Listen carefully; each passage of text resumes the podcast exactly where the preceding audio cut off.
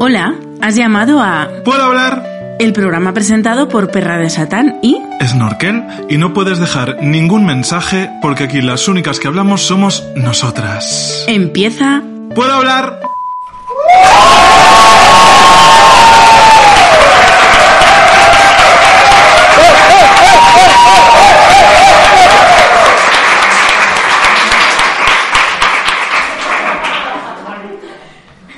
Bienvenidos todos, bienvenidos a un nuevo eh, y simpático, por supuesto, capitulillo de... Se ha caído Magikarp. Por- Ay, ¿sí se ha caído? Magikarp. Bueno, pues el nada, Pokémon que, que mejor nos representa porque nuestro ataque favorito es salpicadura. Y a mí me encantaría también tirarme ahora mismo por algún sitio porque pese a que venimos a hablar de la felicidad, de estar felices, Sí. bueno, pues a lo mejor mi mutuo un poco es ojalá tirarme por un precipicio. Pero bueno, ya tendremos tiempo para, para hablar de todo esto. Antes de empezar y ya, pues mira, para los que estáis aquí ya lo habéis visto y para los que estáis en casa habéis leído el título del programa, con lo cual nos pilla de sorpresa quién es la invitada. Spoiler. Querida Victoria, Lucía Echevarría. bienvenida. ¿Qué tal? Lucía Echevarría. ¿Cómo estás, Lucía? Pues estoy súper mal, súper mal. Vaya, pues entonces estás perfecta para, para introducir. Lucía me sigue, ¿eh? Y esto ¿Sabes por qué? ¿Sabes por qué me sigue? porque tienes coño. no es porque tengo No, coño, no, no, no. aparte, que seguro que también es eso, espera. pero porque yo defendí, porque yo la defendí frente a las manitas de Pelayo Díaz.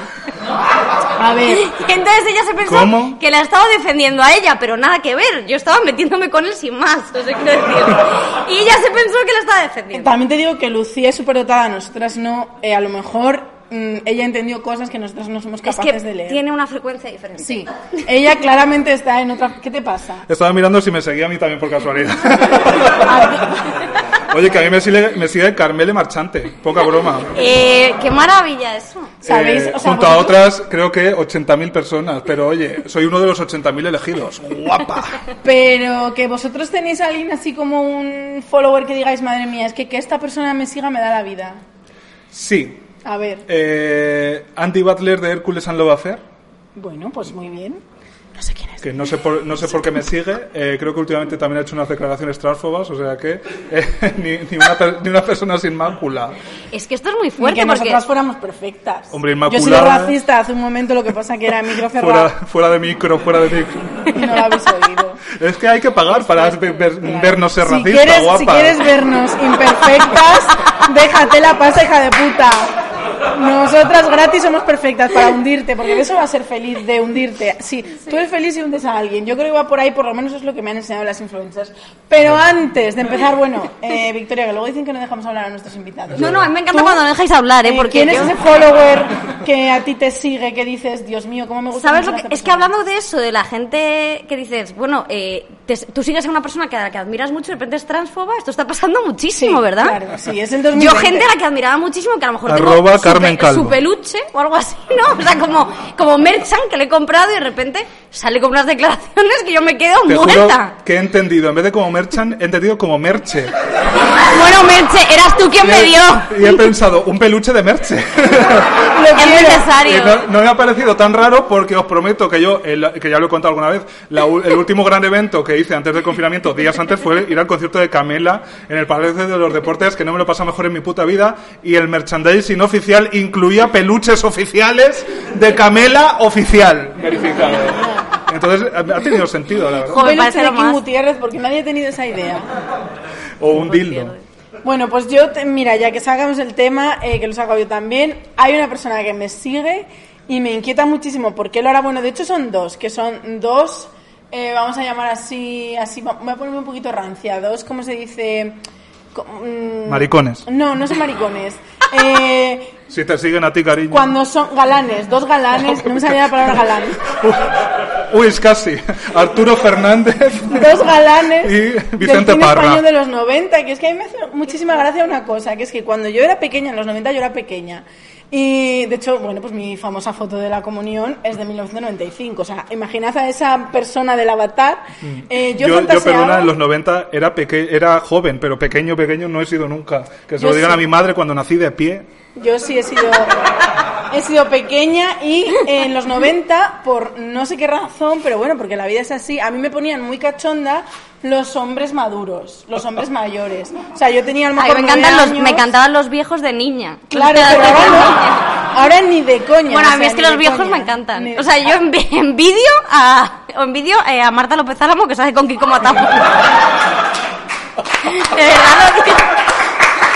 O sea, yo es que ese hombre me da unas ganas de chu- chuparle la calva. Pero para cargar una batería, entiendo. No sé, es que tiene, es como chupar una pila. A mí me parece... Bueno, ener- energía no, Tóxico. ¿Te energía, tóxico? energía no sé si almacena. ¿Sabéis que los egipcios inventaron, inventaron las pilas alcalinas? Que con una ánfora, esto es verídico. También dije una vez eh, que los salmones se volvían rosas por nadar a contracorriente, que es una cosa que yo había oído. Y fí- fíjate qué metáfora, ¿no? Eh, vino una oyente y me dijo que no, que es por una cosa que comen. Vaya, no somos biólogas. Pues a lo mejor biólogas Oh. marinas no somos, pero bueno, no pasa nada. La- también os- te digo, una buena metáfora y luego la triste realidad, ¿no? Pues eso también podemos hablar. La felicidad que nos proporciona la ficción, que la ficción es verdadera eh, porque tiene efectos sobre la realidad. Hijo, ¿cómo se han Em, puesto? Bueno, yo iba, a antes de decir, yo iba a decir otra cosa para terminar. Ay, casi te toco una teta. Em, Pues paga también. Que eh, la- los egipcios inventaron la pila a través de una ánfora que no me acuerdo cómo era la movida, pero eh, generaba electricidad. O sea que a lo mejor el cuerpo de Kiko Matamoros, que efectivamente tiene forma de ánfora y pro- probablemente con- Y le pegas el contiene, le pegas el y contiene sustratos que han ido ahí, pues eso, condensándose a lo largo de los siglos, a lo mejor genera energía. Pero No te tú no te a- imaginas a Kiko Matamoros en- enterrado en una pirámide. Bueno, de es que, repente es, sí. es que no hablo de otro tema. Es que no me importa nada, o sea, no me importa nada más. Es que es lo, estoy obsesionada con esa relación que me parece la mejor relación del mundo. O sea, ella ya la está enterrando. No, ella, ella y, y la está matando de aburrimiento también. Hombre, ya está aburridísima, seguro. Además, ella se come unos cinnamon rolls los domingos, que dice que es su cheat meal day. Esa, esa chica. Esa chica. Ella sí que es feliz. Ella no es nada feliz. Ella el otro día se está metiendo una cánula por el culo. Que estaban haciendo una de estas cosas que se hacen ellas, las influencers, que se hacen como unas cosas en las piernas, que yo estoy deseando No hacerme. hay una palabra de influencer en inglés para cánula, como un cinnamon roll en el meal day y luego una canul por el culo. Ah. Una canul verificada. Y se hacen sus Os dejo un tratamientos 10% de descuento. y tenía una cara de estar hasta el coño esa persona, de verdad. Es que eh, a lo mejor este es un tema en el que vamos a entrar, pero por favor dejadme hacer mi ejercicio que yo me había preparado de casa, que es eh, el precio que pagas para ser feliz. Que puede ser meterte cosas por el culo. A algunos les sale bien, a otras les sale regular. Bueno, el ejercicio que yo quería preparar para todos Venga. vosotros. Sacad el Eh, cuaderno y el libro por la página 17. Efectivamente, estamos en 2020. 2020 y felicidad no suelen ir de la mano. Todavía estamos en 2020 porque esto No no va a acabar nunca. Me acuerdo, o sea, en real que me acuerdo cuando en enero decíamos, qué largo se me está haciendo enero. Y qué poco, qué poco lo aprovechamos, qué pocas Cariño. cosas hice yo en enero. Luego en febrero ya me vine un poquito más arriba, pero en enero no hice nada y yo decía, ay, que se acabe ya enero, que, Es- es verdad. que puedo salir a la calle, puedo ir a conciertos, puedo acostarme con 17 personas. Ahora ya solo con 6. Yo en el confinamiento tuve, eh, que estábamos hablando además del deporte antes, ahí abajo. Aunque Eh, no os lo creáis. Sí, yo hice estado mucho deporte. consejos fit. Y yo tuve síndrome Yo de, Esto- escuchaba. de Estocolmo con Patrick Jordán, pero no te puedes imaginar, ¿eh? Es que estoy enamorada de esta, o sea, estoy obsesionada con Hombre, ella. Es que es otro tema que vamos a entrar, pero os juro por mi puta vida que vamos a hacer el ejercicio que traje de Ah, sí, casa. sí, perdón. Que digo que como supongo, vamos, voy a hacer una encuestilla por dejar participar al público, pero espero que los resultados... Yo apunto los resultados. Sí. Eh, ahora mismo, en caliente, no lo penséis muchos, ¿cuántos de vosotros ahora mismo sois felices? ¿Qué hijas tan- Uno, dos, tres, cuatro. Bueno, por favor. Cinco. Son tímidamente, felices. seis. ¿Cómo sois? O sea, Siete. ¿sois felices eh, con trampa a punto de dar Oye, un de momento, que es que el hijo, de, ¿Sois el, hijo de su madre de mi novio está con la mano bajada. A ver, cariño, eh, puede tener un mal día, hay que aceptar eso también. ¿Qué pasa? ¿Que no soy suficiente? ¿Qué pasa? Que prefieres a la novia de Kiko Matamoros, ¿verdad? A ver, es que acabas de decir que, claro, igual se ha sentido mal porque las- si quieres mucho a, a Kiko Matamoros, pues se ha sentido insuficiente porque no puedes comparar a, a un... ¿Qué pasa? Creo que hay una pregunta pertinente que siempre la hacemos y yo creo que hoy podemos hacer pleno porque el novio de Vicky no cuenta. Hay heteros, hombres heteros, Esa es la explicación de que la gente esté tan contenta y tan feliz.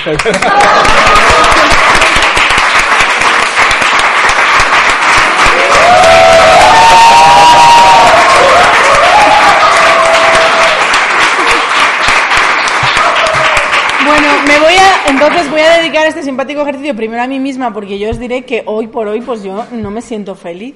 Porque una cosa es ser, otra cosa es sentirse, que eso también, soy filóloga, podría daros una larga clase sobre esto. Todos los que habéis dicho que sois felices habéis mentido, porque ser mm, lleva implícito un eh, significado de que dura mucho en el tiempo, como por ejemplo, soy morena, cariño, haga lo que haga, los pelos de mi coño son de color negro, por Bueno. eso soy morena siempre. También te digo que Shakira no lleva, lleva sin decir eso 25 años y también es un estado bastante permanente. Shakira ha hablado de los pelos de su coño.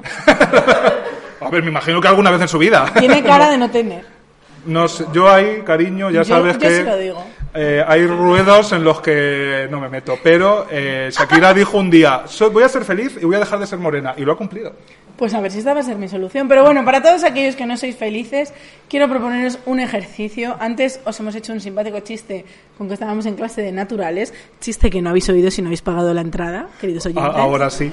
Eh, ahora vamos a hacer un ejercicio de tutoría. ¿Os acordáis? Las tutorías. Qué Lo- maravilla. los que no os las saltabais. Yo no, porque iba a colegio de monjas y controlaban mucho la asistencia, entonces yo la tutoría la tenía que sufrir. Encima tuve una, una, una de mis últimas tutoras, porque cada año era una tutora diferente o tutor, una de mis últimas tutoras, sus tutorías simplemente era que leía cartas de gente que contaba unas miserias tremendas y nos hacía reflexionar sobre ellas. Entonces, en honor a ella, ¿Cómo? un sa- te lo juro. ¿Era, O sea, una, ¿Era una tutoría o hablar por hablar en la cadena? Era una, era una tutoría en la que eh, carta de un niño saharaui que no sé qué, carta, o sea, ese tipo de cosas. O sea, os hacía, os hacía un trabajo de un año entero para que cuando escribierais la carta Pero a es los que eso- reyes, sí. eso que ponías después de la PlayStation, no sé, no sé cuánto, y que todos los niños no pasen hambre. Pero yo daba nombres, porque vosotros decíais que no haya hambre en el mundo, pero yo tenía nombres y apellidos de esos niños que pasaban hambre porque nos habían escrito cartas para contárnoslo. ¿Y cómo me sentía yo? ¿Cómo me sentía yo gorda en aquel momento con un trastorno de la alimentación desatado que comía todo lo que se pasaba por ahí? Y esa, y esa carta del niño que decía, tengo hambre, no tengo comida, no tenemos agua. Y yo... Porque en clase comíamos a escondidas, metíamos las cosas, nos hacía como gracia comer en clase, éramos así. Pero Yo, yo conozco gente que comía escondidas en la universidad y en los baños. es que es muy típico de colegio religioso eh, lo de las historias tristes. A nosotros nos Claro. contaban dos historias solo, con VIPs. Además, con, ¿sabes lo que los VIPs estos que se iban pasando como fotos? Como Ah, fotos sí, de sí, dibujos. sí. Pues uno era el de Montserrat Gra- Grases, que era una señora de Huesca que se moría de cáncer, la mujer, la niña. Y esto era unos VIPs con 12 años a llegar al final, que era la niña postrada. Camino. Y luego Camino, que era otra niña que se moría de cáncer. Y así, eh, tú imagínate la Claro. poca. O sea, Menudo mu. pero es ¿Cómo que lo iba a comer yo? Si es que con miradísima, en plan que me muero, que me muero, que me muero. que era muy fuerte. Y todo con bits hasta, hasta llegar al final, y tú decías, pero hombre, esto. ¿Tú ibas también, ibas también a, co- a colegio religioso? Del Opus Dei. Así nos educaron. Bueno, yo tanto. no. Gra- gracias, educación pública, la verdad. Bueno, Queridos, yo doy las gracias, vosotras no sé, he visto los resultados, pero... Ha llegado el momento. Vamos a hacer tutoría. Tutoría sobre la felicidad. Quiero que os pongáis cómodos, que si queréis cerrar los ojos, por favor, sed libres. Pensad que aquí solo nos estamos viendo nosotros. Los de casa nos van a juzgar. A los de casa os animo también, pues oye, si estáis en la cama, apagar la luz, poneros relajaditos. Si estáis vamos- haciendo elíptica, mejor no. O O por- la cinta de correr. Si no cerréis los ojos. Bueno, yo creo que la elíptica te Es lleva. Si La estáis cinta haciendo no. cinta, a lo mejor no cerréis, pero elíptica o bici, pues yo creo que sí. Sí. Y, y vamos a hacer un poquito de introspección, voy a pedir silencio, por favor, y voy a leer, simplemente leer, para que cada uno, o sea, vamos a dejarnos llevar por, eh, eh, por eh, la sabiduría, porque he reunido una colección de frases sobre la felicidad. No he apuntado quién, o sea, son frases célebres, frases que han dicho personas famosas. No he apuntado quién es el autor para que no haya prejuicios, porque claro, si digo a lo mejor, pues Sigmund Freud, decís, ah, este era listo, me voy a creer esto. Y luego la Juani de médico de familia, esta no me la creo. No, Pa- sin prejuicios. Vamos- Campos, al 100%. eh, me siento vieja, gorda y fea, real. Eh. gorda no, porque he adelgazado una reina Leticia. Y, y eso, eh, dejaros llevar por todas estas sensaciones, vosotros también, porque luego os voy a preguntar, hay examen, hay examen de tutoría. Eh, eh, teórico y práctico. Sí, Vale. él y yo. Venga. Y vamos allá. Aquí, por ejemplo, en montaje, pues tú podrías poner una música de, de meditación. Podría. Efectivamente, Ocurrirá. podría. Vamos allá. Eh, este ya es un podcast de meditación eh, verificado. Venga. Sí. ¡Puedo meditar! La felicidad es la finalidad última de la existencia humana. El secreto para tener felicidad es tener algo que hacer. La felicidad no es algo que se pospone, sino algo que se diseña para el presente. La felicidad aparece cuando lo piensas, lo dices, perdón, me he equivocado. Retomo. Quizá nunca cesa. Me he equivocado. ¡Ole! Ancladas en el pasado, yo no puedo más. Por favor. La felicidad aparece cuando lo que piensas, lo que dices y lo que haces están en armonía. Una mesa, una silla, un bol de frutas y un violín. ¿Qué más se necesita para ser feliz? Pues muchas putas cosas más. Y, y- ¿Para qué quieres un violín? es que- que- Yo no que- quiero un violín. ¿Qué, qué más, no? ¿Qué menos? A mí me sobra el violín completamente, vamos. Qué angustia, además. Es dificilísimo tocarlo. Un saludo para Ara Malikian. Existe una sola pasión, la pasión por la felicidad. Ser feliz es perdonarse a sí mismo. La felicidad de nuestras vidas depende de la calidad de nuestros pensamientos. Muchas Pensamientos premium, no te joden. Paga 12,90. muda completamente. Muda, muda, sí, es verdad. Muchas veces la felicidad se cuela por una puerta que no sabías que dejaste abierta. Qué mentira. Aquí no entra la felicidad, cariño. no. La verdadera felicidad cuesta poco. Si es cara, no es de buena clase. Desmontando influencers. De vez en cuando es bueno detener la búsqueda del feli... Vámonos otra vez. ¿Esto lo- me lo puedes editar también? No. Podría. De vez en cuando es bueno detener la búsqueda de la felicidad y simplemente ser feliz. Es que estoy en desacuerdo con todo lo que has leído. Pero yo sigo con los ojos cerrados, ¿los puedo abrir ya? Estas son las frases que aparecen. O sea, sí, yo he googleado, porque ya os he dicho antes que yo soy experta en buscar en Google. Yo me he hecho cursos de SEO y, y sé buscar en Google. Optimizo mis búsquedas, te encuentro, vamos, vamos lo que te encuentro. Una vez, fíjate, mira, esto igual te vale a ti, para nuestro querido amigo Modesto, eh, que me enseñaron a investigar, pero en plan detective privado, a través de Google, en plan de Con los boleanos. con, con la información que te da una sola fotografía, eh, usar Google para saber dónde se ha hecho, bueno, unas movidas. Mm, mi empresa también es feliz creyendo que nos da cursos que nos sirven para algo. Un, un saludo también muy fuerte a mi empresa que me paga el dinero. Y que digo que estas frases las he encontrado simplemente googleando. Frases, no, no sé si puse frases o reflexiones, pero bueno, reflexiones sobre la felicidad. Yo creo que frases, porque reflexiones alguna, cariño. Un ya, violín. pero, mm, ya está. Y entonces esto es lo que te da Google, o sea, esa mujer desesperada, u hombre, u persone, eh, Persona no binaria. que dice, mm, estoy obsesionada porque no soy feliz, porque abro mi Instagram y veo a tanta gente feliz, porque eh, me hago eh, enemas anales eh, y sigo sin ser feliz, porque me he echado un novio de 77 años y no siento nada metafórica y literalmente. Google, mi novio de 77 lleva tres días sin moverse. ¿Qué hago? ¿Qué hago para mejorar la relación? Total, que esto es lo que te dice Google sobre qué es la felicidad. Entonces ahora quería, vosotras que habéis estado muy atentas, porque soy personas que no se escapa una, quería yo lanzar la siguiente pregunta. Con, o sea, ¿con cuál de estas frases tan importantes que hemos leído aquí, de personas importantísimas, entre las que se encuentran presidentes de los Estados Unidos, que no son Donald Trump? Eso te iba a decir. que- Eh, no, no es Donald Trump uno de los que ha sido incluido aquí. ¿Con cuál os ha dicho a vosotros esta? Esta me ha hecho Esta sentir. sí. Es que yo no me acuerdo, cariño, la verdad. No, ¿No te ha quedado ninguna? La del violín por absurda. Pero, por ejemplo, esa nos lanzaba una pregunta. ¿Qué más se necesita para ser feliz? ¿Vosotros qué necesitáis para ser felices? Dinero. ¿Sabes lo que pasa? Creo que en todas las frases te culpan si no eres feliz. Ese es el problema. Es que esa es la clave. Yo creo que esa es la clave. Ah, Ya, vamos a entrar ya, o sea, ya no podíamos ir más al centro. Esa es la clave Es de como la no eres feliz porque tú no quieres y es lo que te están diciendo esas frases. Es que no me he quedado con ninguna porque es una amalgama. Es una amalgama de, de basura. Quiero decir, o sea, todo está como puesto así como Dinos con algún- pelos, unos dientes y algún tal. nombre al azar. Las recogemos, ¿eh? ¿Algún nombre al azar de, Sí. de, esta- de estos personajes tan importantes de Es la que no los copié. Pero te lo digo ahora mismo porque hago, Mm. como ya os he dicho, que yo sé buscar en Google, selecciono la Sí. frase y pongo buscar en Google y me la dice. Claro, la... la- del violín la buscamos. Sí, por favor, Venga. claramente, para hacerle boicot a esa persona. Venga, a ver Eh, quién es, a ver si va a ser La la, novia de Kiko, puede ser. La, a ver si va a ser la Juani de medio. Creo, creo que no sabes. ¿Cómo, cómo era? Eh, una, ¿Cómo era? ¿Un bol de fruta? Un, un bol de fruta, un Una violín. mesa, una silla, Una mesa. un bol de frutas Claro, y un violín. La mesa para el... ¡Uh!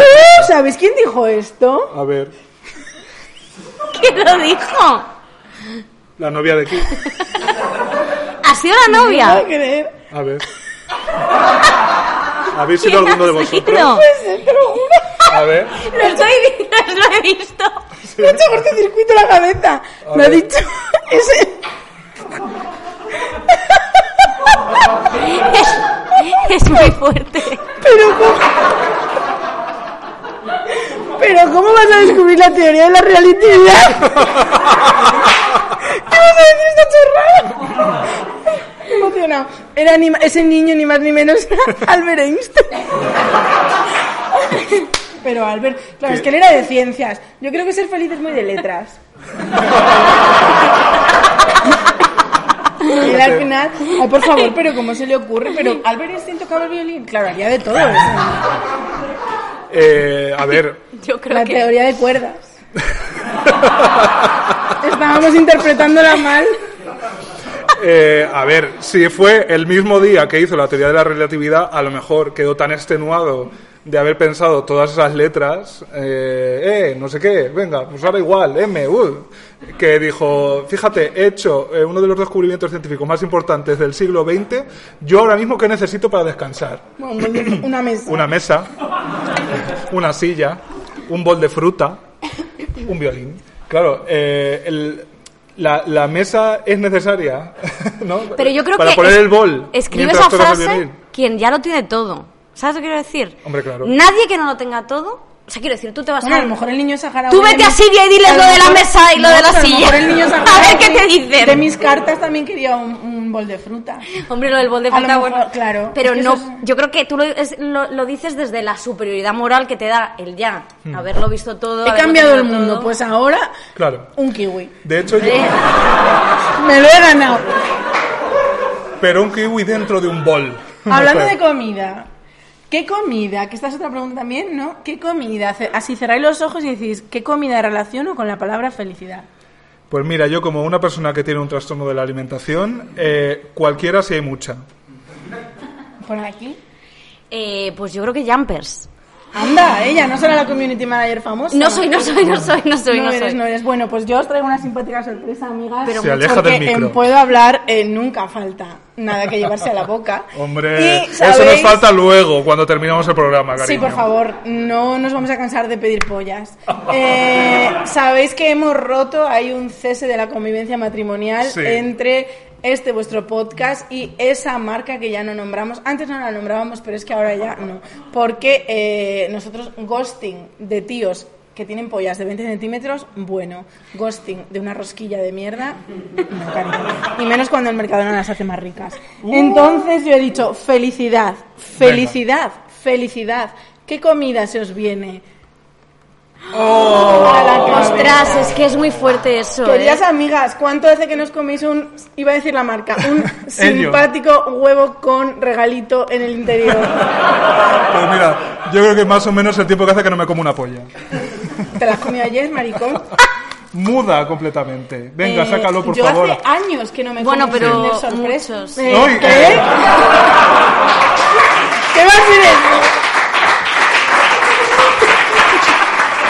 Simpático huevo con sorpresilla en el interior. Entonces, lo, acabamos, lo acabamos de dejar con las antipáticas rosquillas. Es, es vuestra Se oportunidad. viene el simpático huevo, un fuerte aplauso para el simpático huevo. Vamos allá. Sin gluten, Menos mal. por si acaso. Bueno, pues aquí la caja eran navideños, ya, ya son de Navidad.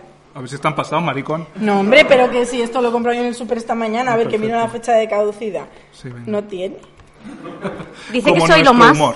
Dice, tu huevo dice que eres lo más. Dice, eres lo a ver más. qué dice el mío. ¡Ah, el mío dice sonríe! Me ha tocado Patrick Jordán.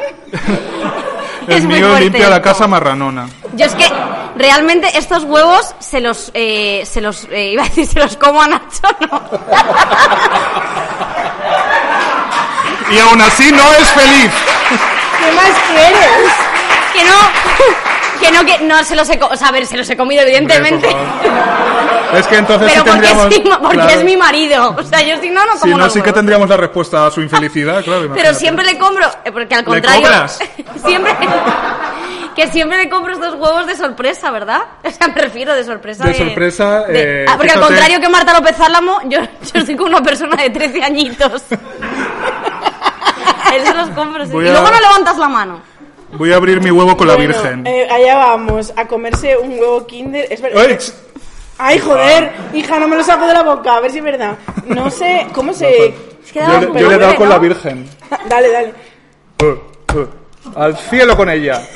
Menudo huevo, me ha tocado el cocido.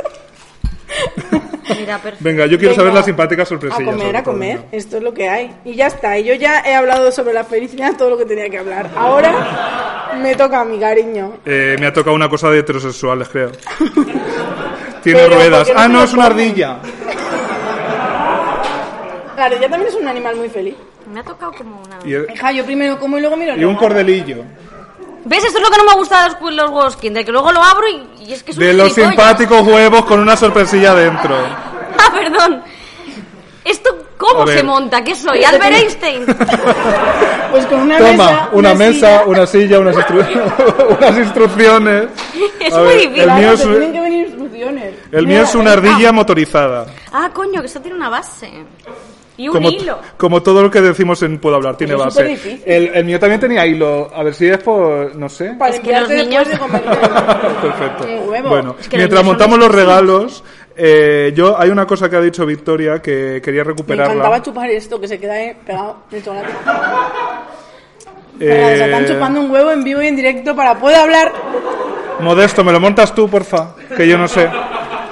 Modesto es nuestro amigo más inteligente, Sí. como podéis ver. He- he hecho Ay, un pues a mí me ha tocado también algo de montar. Ay, pero es un muñeco de nieve. Poca broma, ¿eh? Madre Do mía. you wanna build a snowman? Los próximos cinco minutos del podcast van a ser una igual. batalla legal contra la marca de, de los ah, yo simpáticos que huevos. es que esto... eh, bueno, no, no, estaba creyendo. El muñeco de nieve, tiene, de nieve tiene una cosa que se le mete por el culo, creo. Sabía dónde venía tío. envidia. Bueno, quería recuperar una cosa que has dicho, que es que eh, si tú te planteas que la felicidad es una mesa, una silla, un bol de fruta y un violín, o eres un genio de la física, o estás muy equivocada, cariño. Porque eh, no todo el mundo tiene una mesa, una silla, un bol de fruta, un bol donde poner la fruta eh, y un violín, pero es que te- yo voy a más. Yo creo que hay mucha gente que no tiene tiempo para pensar lo que es la felicidad, que está tan agotada, escuchad, agotadas nuestro último podcast antes de este, que eh, la felicidad a mí siempre me ha parecido que es una cosa un poquito burguesa, fíjate. A ver, O sea, mm, en la pirámide del señor S, Maslow. S. Ay, ¿El Maslow que... era el, el- el perro de Punky Brewster también? No, era Brandon. Ah, perdón.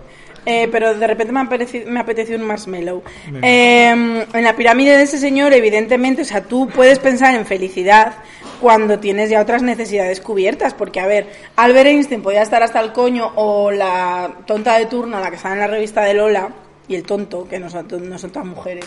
Feminismo también para la gilipollez. Venga. Eh, Qué importante es esa batalla. Mm, eh, pues eso, que puedo decir, para mí la felicidad es eh, darme un baño caliente y mirar a mi marido, ¿no? Es muy de, podría ser un titular de Lola, pero A claro, mi marido, que es un muñeco dummy, para, para poder pensar en qué te hace a ti feliz y qué te da a ti la felicidad, pues tienes que tener unas necesidades básicas cubiertas como Sí. puede ser ese, ese... O sea, hay gente que no se puede dar un baño caliente, punto. Esa gente es feliz como el niño, a lo mejor a nosotros también en el cole de las monjas nos decían que hay que ser feliz con muy poco y que los niños de África eran felices. Pero porque... Nos decían eso, que en plan, bueno, vas a, porque mis monjas eran misioneras y entonces en verano había algunas que se iban a la misión. Uh, Me, ha- me ha dado así por ahora. me ha da- No puedo, ya. Muy bien. Joder, es inteligentísima, ¿eh? Eh, se iban a la misión y luego pues venían contándonos simpáticas anecdotillas. Una, eh, si lo digo, a lo mejor vino de la misión y desapareció un par de meses. Porque a lo mejor vino un poquito más gorda por la zona del Concre- vientre. concretamente nueve. No me lo puedo bueno, creer. Sí, bueno. Bueno, eh, esto a ver, pasaba, no tengo, ¿eh? no tengo pruebas, pero tampoco dudas. No tengo pruebas reales. Pero eh, yo te digo que mis monjas iban a la misión los veranos y venían con muchas simpáticas anecdotillas y nos vendían mucho la moto esa de que hay que ser feliz con muy poco, con que los niños mm, les llevaban por regalos de España, yo qué sé que les llevarían, no sé, pues cosas de monja, unos cuadernos y unos bolis. Y, mm, y eso nos venían con la cantinela de que tenemos que aprender a ser felices con muy poco. Por ejemplo, yo tendría que ser feliz con esta putardilla que no hace nada. que me la ha montado Modesto, gracias, A cariño. ver. No hace A mí me ha tocado una bola para el árbol de Navidad. Perfecto. La tuya tiene un- un- un- una El utilidad. Yo me doy por vencida. Bueno. Bueno, ya está. No soy capaz de verdad de montar esto, pero... Desde luego, entre tus pirámides de Maslow no está Es- montar ese muñeco ahora mismo. O Pone sea, más attacks. yo creo que, o sea, yo no puedo juzgar que personas como tú te refieres del tercer mundo sean felices o no. Yo no voy a entrar ahí porque Eso no tengo ni idea. las monjas, Las a mí me Las monjas no mienten. a mí me mm, sudan completamente lo que viene siendo un poco la pepetilla porque son un poco mentirosas. A mí las del Opus Dei me engañaron muchísimo. Me dijeron que con un condón de lana, que el condón era como de lana y que te ibas a quedar embarazada, así. Eso me lo dijeron pintándome un condón así con bien de estrías grandes y que ahí pasaba todo el semen y pasaban todas las enfermedades y que lo único que se podía hacer era no, no fornicar. que ellos lo llamaban fornicar, además que me hacía mucha gracia. Solo dar la manita y tal. A mí me engañaron en muchas cosas. Entonces, no lo sé, pero... mm, yo creo que además aquí, eh, me refiero, trasladándolo a lo que vivimos nosotros, yo creo que también es como a veces muy complicado porque no nos da tiempo a pararnos si lo que estamos haciendo nos está haciendo felices o no. Pero- a mí eso es lo que más me agobia. Es que la, pre- la pregunta ya es, eh, a lo mejor está mal planteada, ¿no? Porque la felicidad es un sentimiento, es una sensación. Tú eres moreno, pues es una cosa objetiva. Por eso a no- estabais equivocados todos antes. A no, ser, a no ser que sea Shakira, que entonces lo tienes más claro, pero la- si- primero, la felicidad, definirla es muy complicado, porque todas las emociones nosotros las sentimos literalmente, científicamente. Esto también me lo invento quizás como lo de los salmones, puede ser, pero Pero queda muy bien. científicamente cada persona eh, sentimos las emociones de una manera distinta y, y- y muchas más cosas. O sea, nuestra percepción de la realidad, que la realidad la, la percibimos, la sintonizamos. Incluso los colores, cada uno los ve distintos. Esta simpática monja. Pero que es Rosa, virgen. eh, sí, es que, como hablando de monjas, eh, por cierto, tú has dicho, las monjas no mienten. No, pero Yo era creo un que sí. comentario Ah, irónico. vale, es que Hija, digo- hay que explicarlo todo. Digo, no- no sé qué mella- qué mella- ironía. Que- que- Que era ironía. Madre mía, ¿cómo Los está- tenemos como el perro de no Pavlov. sois, eh, Einstein no sois. los tenemos como el perro de Pavlov. Eh, Qué rico el huevo, ¿eh? Está buenísimo el sentado. huevo y no es la primera vez que digo esa frase hoy. Eh, Has comido huevo. cada color de el mundo lo percibimos de una, de una manera distinta. Por eso porque- tienen tanto éxito. Las, ¿Estas zapatillas son grises y rosas o Claro. verdes y azules? De hecho, y la- como gilipollas. Sí, las libélulas eh, ven como eh, millones de colores que están ahí que nosotras no Pero ¿y tú percibimos. qué sabes? No estarás haciendo liberal, libélula explaining. Le vas a decir tú a la libélula cómo ve ella. Es verdad, quiero pedir perdón a la comunidad de insectos en general, insectes inclusive, por hablar en nombre de una especie que no me corresponde. Lo único que quiero decir es que si los colores los vemos distintos, imagínate las sensaciones, ¿no? O sea, entonces, eso por, un par- por una parte. Luego, imagínate encima tratar de, de- de que todos entendamos que la felicidad es lo mismo. Por eso, a mí la frase, la felicidad es, de entrada, ya me pone en alerta, ¿sabes? Pues Porque- entonces se me viene esta pregunta. ¿Qué es para vosotras? O sea, ¿tú qué sientes Claro, ser feliz? es que esa pregunta sería genuina si nosotras no nos lo hubiéramos planteado, pero desde pequeño te están dando todo el mundo definiciones posibles de la felicidad y la felicidad es como la fe, son sensaciones y emociones que uno puede producir o no, pero literalmente ninguna explicación invalida las otras, ¿sabes? Cada uno siente la fe de manera Pues distinta. antes te has reído del que era feliz con un violín.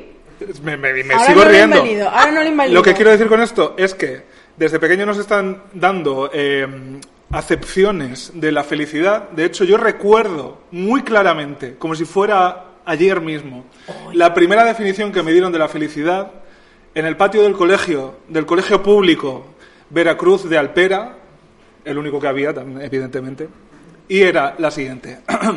Felicidad, la mano en el culo, el chocho peludo y la chucha empinada.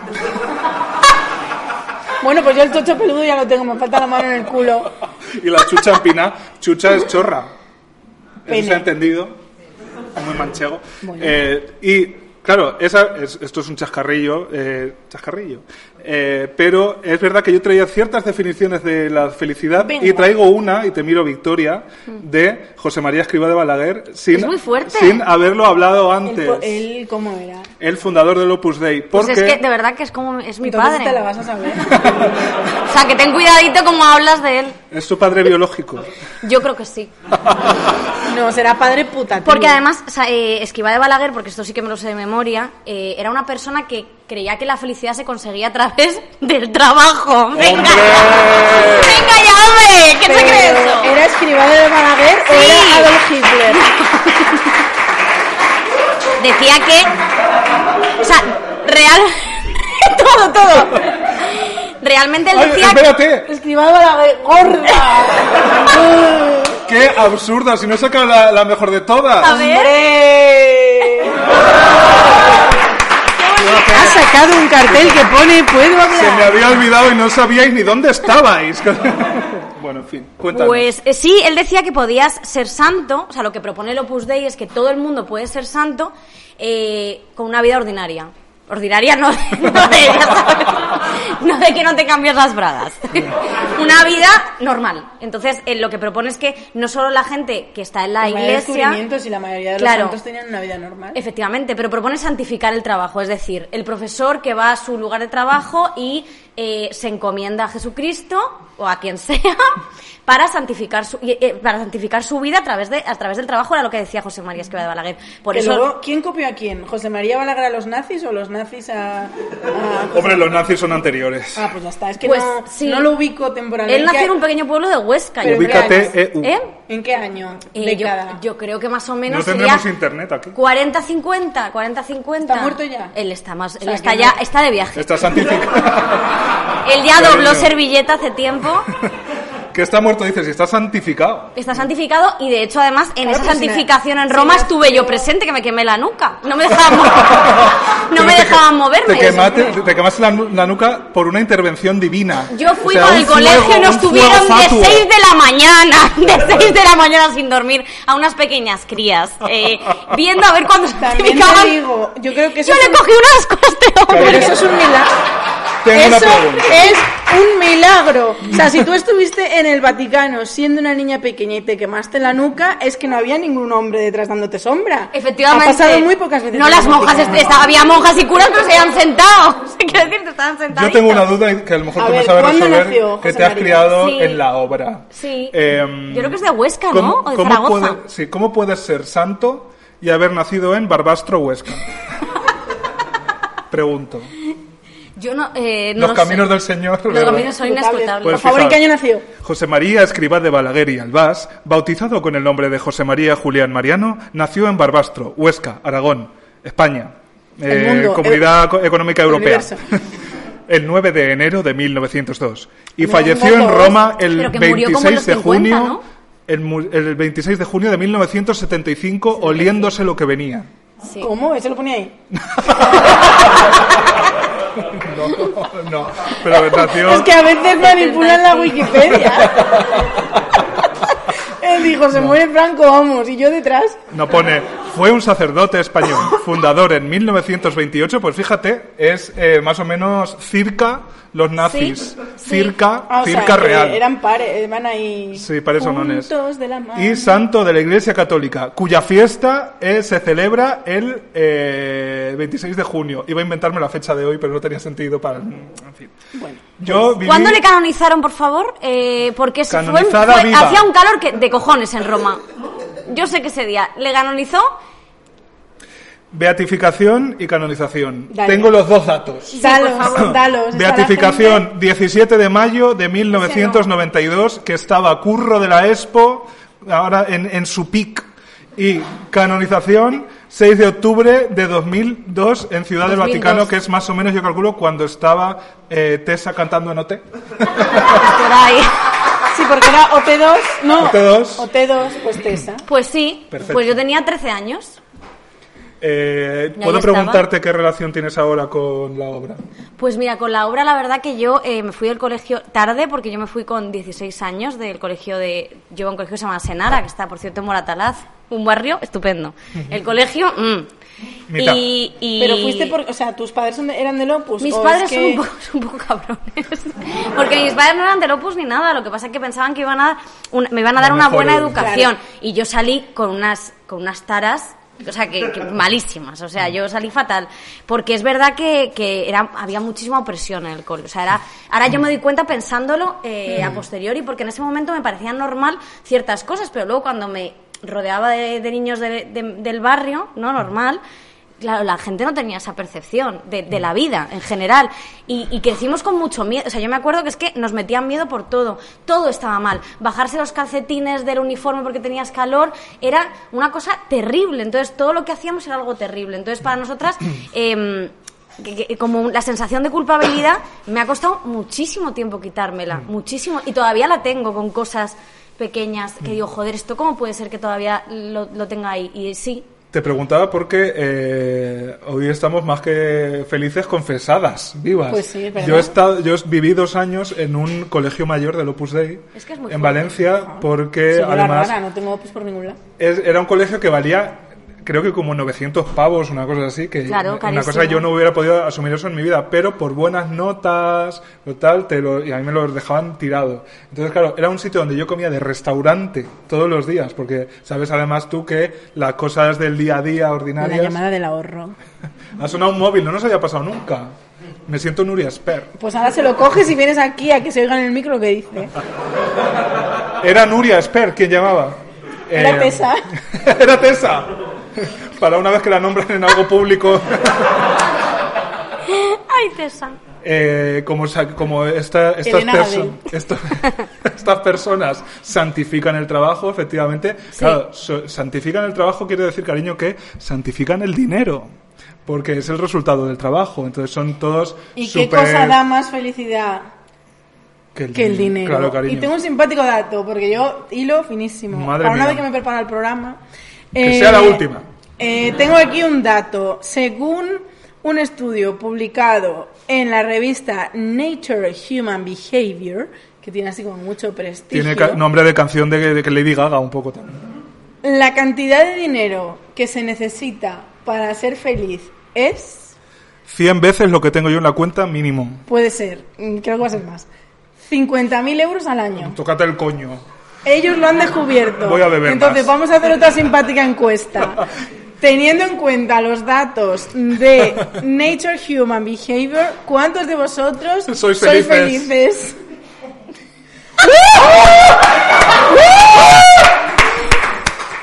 Me, di- me queréis decir que dos personas tienen 50.000 euros y estáis aquí.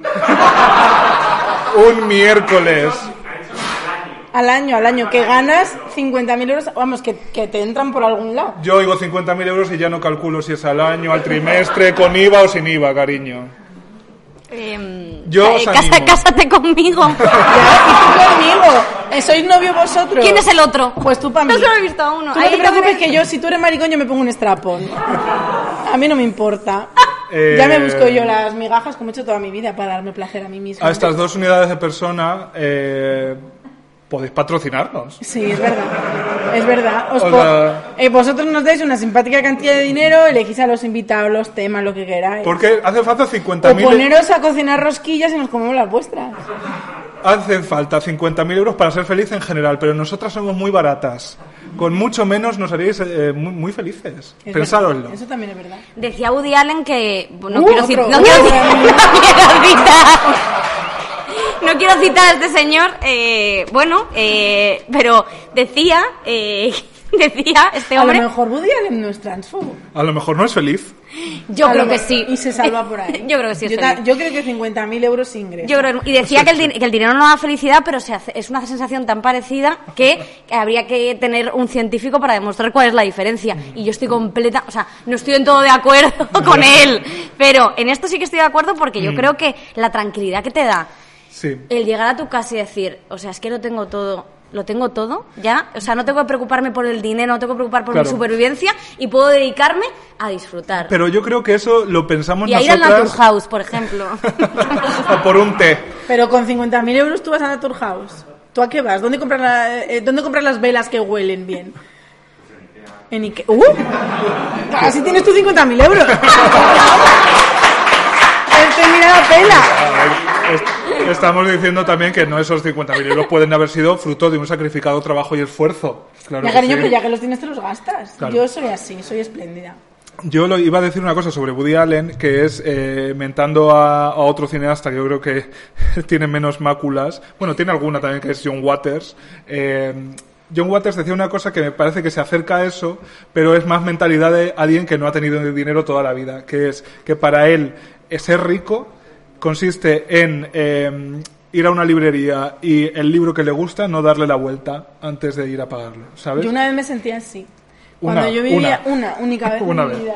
Cuando yo vivía en Estados Unidos, yo era au pair. Entonces, yo vivía en una casa, en plan, todas mis necesidades estaban cubiertas y la verdad es que cobraba bastante bien. Encima en Estados Unidos se cobra a la semana, ¿Sí? se cobra semanalmente. Entonces, eh, como yo no tenía que pagar ni casa ni coche, me dejaban el coche con, la con el depósito de gasolina lleno, la comida, bueno, la comida es que era una puta fantasía. Porque nosotros vivíamos en una casa que no era, o sea, la familia con la que yo vivía no era rica, pero era clase media americana, que una clase media americana pues Sí. tiene más pelas. que- Eran ricos en España que vivían, Sí. eh, vamos, en Eh, Majadahonda. entonces tenían una casa que para ellos era normal, pero para nosotros era una casaza, casa de Divinity totalmente, de esta que te vienen los gemelos, te la reforman, te la ponen estupenda. Eso sí que son felices. Y entonces estaba la casa principal y luego al, al lado, pero sin conexión, Vaya, eh, estoy enseñando el VHS de Vaya par de gemelas de Lina Morgan, porque a lo mejor era la única oportunidad para lucirlo. eh, eh, sí, o sea, Lina Morgan es la Lindsay Lohan española, yo creo. Las cosas que las desarrolla películas, tu respuesta. Las películas que ha hecho, o sea, Ah, esa es bueno, como claro, la de sí, sí. Freaky Friday. Sí, sí, sí. Friday. quiero dejar una cosa de muy clara. California. Sí, sí, quiero dejar una cosa muy clara. Lina did it first. sí, como que, todo. Que no nos llame a engaño, que es que... Nosotros lo hicimos todos antes. Las películas de Freaky Friday, el nazismo, nosotros todo antes. Lo que pasa es que luego no se nos reconoce. Bueno, ¿Qué termina la diciendo anécdota, sí. Bien. Eso. Que yo vivía, tú fíjate, no me faltaba nada de comer, así vine yo. Yo engordé en Estados Unidos 11 kilos, yo creo, en un año. Y es que eso, que estaba la casa principal donde vivía la familia, y luego pegadita a la casa estaba el garaje, y encima del garaje estaba mi apartamento. Pero es que mi apartamento estaba dividido en dos partes. Una zona era mi zona, que era como un saloncito, el dormitorio y el baño, y la otra zona era la macro despensa de la casa. Perdón. Es decir, una mujer con un trastorno de la alimentación vivía a una apertura de puerta de todas las reservas de A comida. una Kylie Minogue de distancia. de Pero tú podías las- acceder a la despensa. Claro, sí, sí, sí. O sea, tú para subir a esa parte de arriba de la casa, se entraba por el garaje, subías unas escaleras, si ibas a la derecha estaba mi zona y si ibas a la izquierda estaba la gran despensa donde Pero no tenían eso reservas. cerrado con No, llave. no, para nada. es que, jolines, yo he estado eh, pues, en Inglaterra. ¿cómo- qué, dif- qué diferentes son los ingleses. Les te- a otros que les tengo una manía que no veas. El caso es que el otro día, eh, el otro día, cuando era eh, pequeña, me fui, eh, pues esto de que te llevan tus padres a Inglaterra y tal, y a mí no me ponían nada de comer en la casa, ponían un, un palito de pescado congelado y un escupitajo del señor, prácticamente como que no tal. Y me acuerdo que una vez me levanté ya muerta del hambre, o sea, ya que no podía más, eh, muerta. Ah, por cierto, tampoco me dejaban utilizar la ducha por la mañana, tenía que utilizarla de 4 a 5 si quería ducharme con agua caliente. Y yo, a ver, tan limpia no soy. Vale, o sea, como- Pero vamos a ver, tú fuiste... eh, me fui a un pueblo que se llamaba Swanage ¿Y que era un horror. Pero es al sur de Inglaterra. Te Pero eran fuiste pobres a- ellos. ¿o No eran- pues, pero si les pagaba un dineral. Pero no eran o sea, eran como aquel. Eran Eh, ricos. Ellos eran ricos, pero Claro, compraban las velas en cuatro Ikea. De 4 a 5, cariño. Y la- yo no pero, pero tú seguro que no viajaste en el tiempo a la Inglaterra de No, Charles no, Dickens. eh, fui a un sitio de estos de, pues eso, de, mm, de escuela, de inglés, no sé qué, y yo me quedaba en una familia a dormir, pero en Estados Unidos es diferente porque además aceptan como a la, a la gente y no tienes que pagar, porque lo hacen un poco por la multiculturalidad, tal, pero en Inglaterra no. En Inglaterra quieren sus perros. Imagínate qué multiculturalidad llevó Bea. ¿Qué multiculturalidad? Hombre, sí? Perdóname, pero yo eh, les ponía procesiones de Semana Santa, eh, les hacía tortilla de patatas, los tenía engañadísimos porque me acuerdo que un día, la primera vez que, a ver, bueno, los, estados, los estadounidenses, eh, ellos no habían hecho patatas fritas en su puta vida, lo que viene siendo pelar una patata y cortar y mm, Porque las compraban hechas. Claro, y ellos, o sea, el momento, pela una patata, córtalas y fríelas, eso para ellos era, ¡fum! o sea... Física eh, nuclear. eh, yo fui la Einstein de esos niños. Y luego, fíjate, un un bol de fruta, un violín.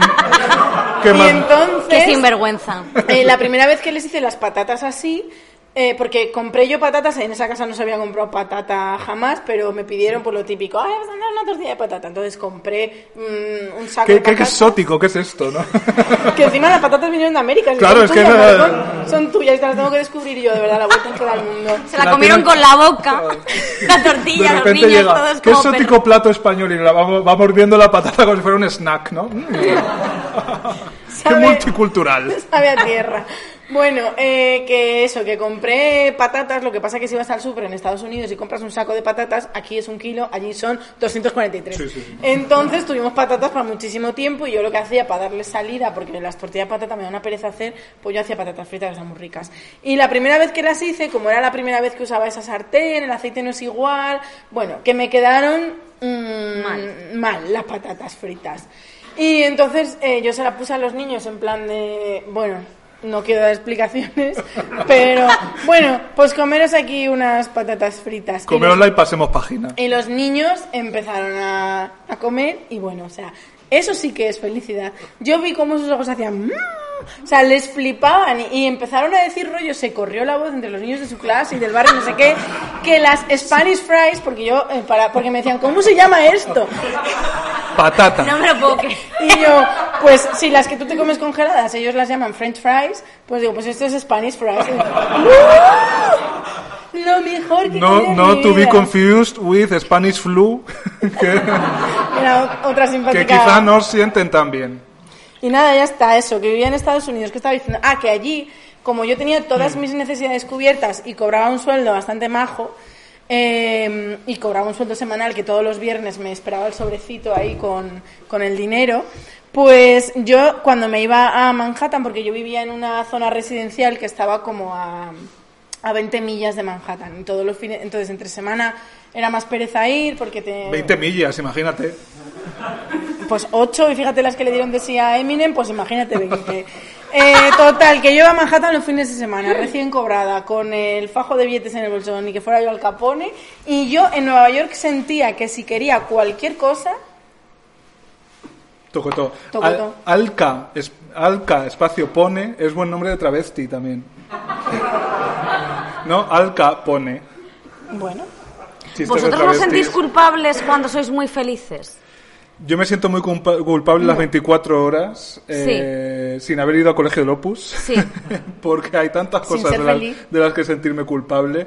Es verdad que la, la- para mí la felicidad se eh, conjuga, digamos, en pasado, porque yo no soy realmente consciente de que estoy siendo feliz, porque estás ocupado viviendo la vida, ¿no? Eh, Eso es. Es más que, que- que es una sensación Sí, pasada. Pero hay momentos en los que realmente te sientes como bien. Sí. Me ha pasado muy pocas veces, ¿eh? Una unidad de veces. Tampoco te puedo. Te La puedo- canonización. No, no, pero ¿Cómo que yo también viví ¿Cómo en Estados feliz? Unidos.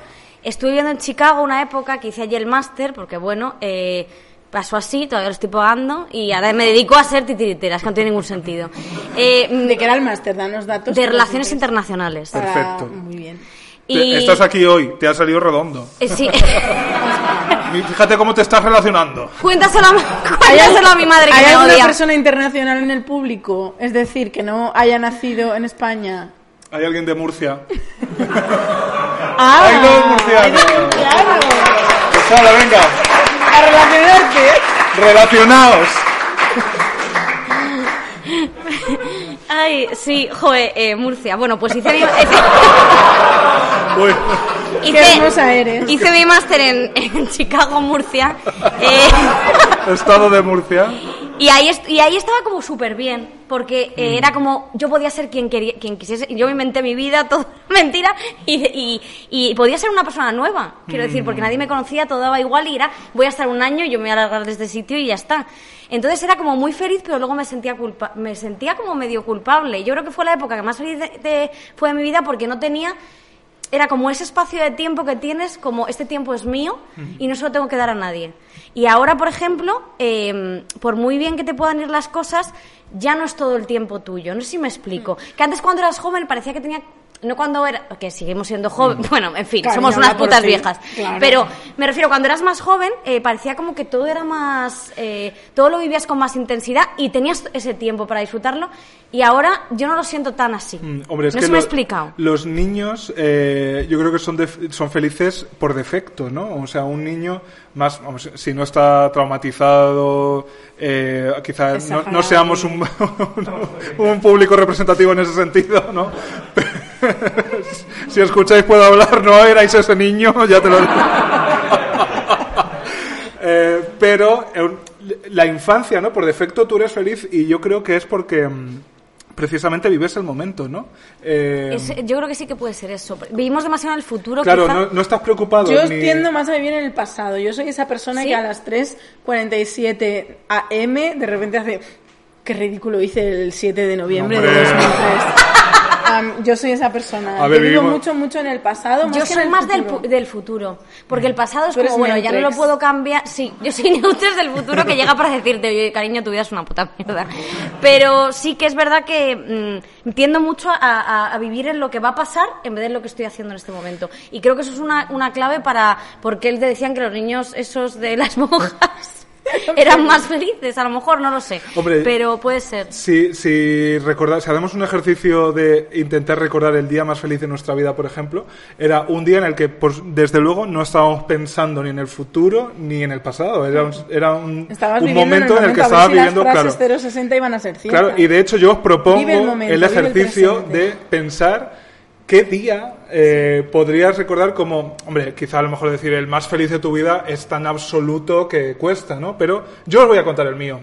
Eh, que además tiene que ver con, lo- con el país que hacíamos mención antes, porque para mi sencilla felicidad no hizo falta un violín, ni una mesa, ni un bol de, un bol de fruta, ya te digo yo que no.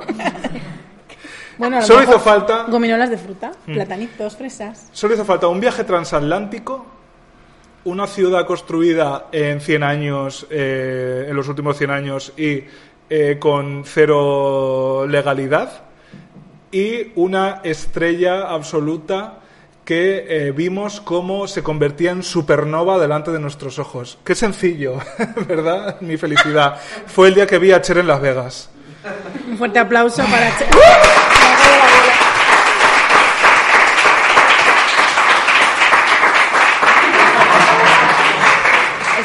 Quiero interrumpir. ¿Podemos Sí. hacer aquí la parada para mear porque ya no puedo paz? Fíjate, ya lo hemos hecho, cariño.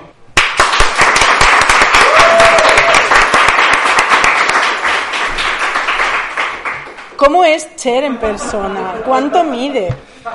Pues mira, eh, yo estaba más, a- más arriba que los focos del espectáculo, porque eh, vimos a Cher con las entradas más baratas que había. Entonces, ¿Cuánto costaba ver a Cher? mira, no, ta- no tanto, ¿eh? O sea, verla bien costaba mucho, pero nuestras entradas cos- costaron 55 dólares, que deben de ser cuarenta y tantos euros, ¿no? 45 euros. Ca- Imagínate, es, ¿cuánto vale ver las pirámides de Keops? ¿no? ¿Cuánto vale ver... eh, Y ella es más antigua. No se paga. ¿Cuánto vale ver el Parteno? ¿No? ¿Cuánto vale ver un atardecer? Pues lo que te pidan. Entonces, claro, nosotros llegamos a Las Vegas y Estados Unidos efectivamente es un país que está completamente cucú, eh, donde no se puede hacer nada que sea normal o, norm- o la normalidad, la norma dual que tenemos nosotras eh, metida dentro, ¿no? Eh, a mí, Miro por la ejemplo- caja por si hubiera más huevo. no, hay más chocolate. Eh, por ejemplo, cuando llegué a Los Ángeles, a mí me dio casi un ataque de ansiedad porque no había unidades de persona. Solo había coches.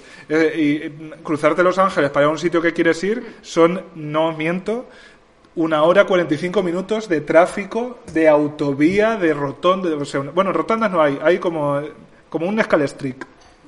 Es que no hablo Raqueta, hetero, ¿cómo se no hablo llama hetero. No hay heteros aquí, eso, esas cosas que dan vueltas. Bueno, entonces, Estados Unidos es un país que te pone muchas veces al límite. Yo no me extraña que voten a Trump de me puso al presidente. límite de la obesidad. mórbida. Entonces, fíjate, cuando llegamos a Las Vegas, después de haber- estado en San Francisco y en Los Ángeles, me pareció, fíjate qué contradicción, un sitio mucho más humano. Muchísimo más humanos, pero porque Las Vegas es, es eh, por aventura. O sea, es un parque temático convertido en ciudad donde además, eh, como lo que quieren es que estés el mayor tiempo posible para que te gastes el dinero en jugar, todo es baratísimo. Entonces de repente había precios que yo entendía, como pagas 6 dólares, te ponemos una pulsera y bebes toda la noche gratis en un bar. O sea, muy fuerte. En el bar hay tragaperras en la barra. O sea, tú te estás pidiendo esa cerveza y puedes estar gastándote el dinero. Y sin embargo en San Francisco y Los Ángeles una mm, cerveza son cinco veces más. Total, que llegamos a Las Vegas y yo dije, pues mira, poliespan, cartón piedra, pero me parece un sitio mucho más auténtico. Y encima voy, a ver a Cher, una mujer con la que yo este- estoy obsesionada desde que actuó en que apostamos. ¿No os acordáis? Que cantó Believe con un pantalón horroroso que yo a día de hoy todavía no sé qué animal print era ese. Era quizá animal print de la, de la cabra montesa de Azerbaiyán que cazó Juan Carlos antes de cobrar 5 putos millones de dólares en efectivo. Que se ¿Será feliz Juan Carlos I? No, claro que no. A pesar de que ahora está en Abu Dhabi. Está que en Abu Dhabi Yo ahora creo que ha sido muy feliz Juan Carlos I. De verdad. ha sido y muy disfrutón. Ha sido muy disfrutón. Sí. Yo es que le he visto con Muy ese, Borbón, que dice la con gente, ese es que abrigo, Juan Carlos con es ese Borbón. Mira, yo cazo cabra, me, me ofrece 5 millones y cazo la cabra, el elefa- La lo que haga cabra, falta. la cabra. No importa. Kazajistán ahí voy. Joder, yo creo que ha sido muy feliz eh, nuestro rey emérito. Kazajistán es donde Borat. No tengo ni idea. Sí, sí, Fíjate, ¿Te efectivamente. imaginas? Un crossover. Me encantaría. Pues a ver, le pega mucho. Juan Carlos I podría ser un personaje de Borat tranquilamente. ¿No visteis la foto también de él en la- Comprando la... hija de la jaula. Yo quiero esta. Sí. La foto de Juan Carlos I en la barbacoa, con el hijo de Corina, con la gorra para atrás. Qué disfrutón Juan Carlos. Bueno, total, yo llegué a, la- a Las Vegas y me lo pasé pipa en Las Vegas. O sea, tuve una... Fue increíble, de verdad. O sea, todo lo que te puedas imaginar que en Las Vegas lo es. eh, porque es una ciudad literalmente fundada en 1902 eh, a- a- circa, circa, he dicho un año concreto, pero bueno, a principios del siglo XX, Como José María Escriba de Balaguer. igual. Nacieron a la par. Vidas paralelas, vidas paralelas. Claro, Las, Las Vegas literalmente es una atracción de feria porque nació para eh, que se quedaran a dormir la gente que iba a visitar la presa Hoover. Que la presa Hoover es este sitio, es, una presa. eh, Pero no de las que se cazan. No, no, de no, las que sí. contienen, li- de las que retienen líquidos y no estamos hablando de nosotras pistas. Yo es que me he imaginado la presa de Hoover de, del zumo. Lleno de, Donde de, melocotón, el melocotón piña. Donde nace el zumo sin azúcar. claro, una Me presa. Uy, pues joder, pues estos de Hoover. Fíjate. Disfruta la fruta, cariño. El bol de fruta, si es que Ay, todo- qué inculta soy, Qué ¿sí? ¿cómo? Pero si la presa esa sale en todas las películas, una presa gigantesca que es así como un abismo. Sí. Bueno, Que yo quiero pensar en. Una presa, cariño. Bueno, la- la- yo creo que la presa Hoover tampoco tiene azúcar, pero habría que consultarlo con sinazúcar.org. Eh, total. Es una ciudad literalmente hecha para que tú vayas a divertirte y a entretenerte, lo cual es muy fuerte si lo piensas, porque no es un no es el molino de Benidorm, no, no, es una ciudad entera gigantesca. Entonces, ahí te puede- ahí todo lo que tú quieras, todo lo que imagines, yo creo que lo puedes encontrar. Verbigracia, verbigracia quiere decir, por ejemplo, colegio público, insisto. Instituto público también, que es donde aprendí eso en latín. Eh, a Cher, ¿no? Entonces, claro, ver a Cher en directo es una de esas cosas que, como el violín o el bol de frutas, uno nunca sabe si va a experimentar en primera persona, Bol ¿no? de frutas Hoover sin. Entonces, claro, yo me vi rodeado además de dos de mis mejores amigos, eh, insisto, a una altura de no menos de 70 metros, porque aquello era gigante, gigante de alto, de ancho, de, de profundo, de alto. Entonces, eh, claro, estar viendo a Cher, que 20 años antes la había visto en qué apostamos, ese niño ese niño obeso, de ese niño obeso manchego, ese Maricón. niño obeso manchego maricón, estrábico, con un parche en el ojo, que vio a Cher por primera vez, eh, tantos años después, estaba eh, casi a la misma distancia de ella, pero viéndola en directo, que no, la tía no cantó ni una sola nota en directo, pero bueno, eh, si eres Cher no, no lo necesitas, es como el apellido, no, no lo necesitas. Entonces, ahí, claro, yo luego me he dado cuenta, digo, joder, qué feliz fui ese día, pero claro, ese día no pensaba que feliz soy, pensaba, madre mía, qué peluca se va a poner ahora porque se cambió exactamente cada dos canciones de peluca. De peluca, de modelo y de eh, temática, porque era por aventura en un solo concierto tipo ahora el circo. Y era todo circo, tipo Egipto, y era todo egipcio y ella salía en una barca. Impresionante. Entonces. Foto Matamoros ahí. Kiko, no, pero eran dos. Ah, era, era Kiko, es verdad. Sí. Coto era Col- el malo. Coto era el que se fue a Tailandia se, to- se, Se tatuó la cabeza. El protagonista de Resacón 3. Qué, Sí. qué buena idea siempre tatuarte la cara o la cabeza. La cara ¿verdad? siempre es una idea Hay que estar muy feliz Y además, eh, me- una cosa que me parece fatal del tema de los tatuajes de la cara es que me da mucha rabia que la gente dice no juzgues por el aspecto físico. A ver, tiene un tatuaje en la cara. O sea, pienso juzgarle hasta el día en que me muera. Claro, que O no es lo- no es lo mismo. Chico, pide cita en la tienda para que te quiten eso, te borren eso. Es que claro, yo creo que ya el tatuaje, el piercing, el no sé qué, ya no es aspecto físico per se. Pero ¿por qué no puedo juzgar a esa gente? Pero tú, yo creo que sí, yo estoy contigo. O sea, tú vas vestido del Jack and Jones y yo no puedo pensar que eres un gilipollas. Yo estoy totalmente de acuerdo, quiero mm, aclararlo.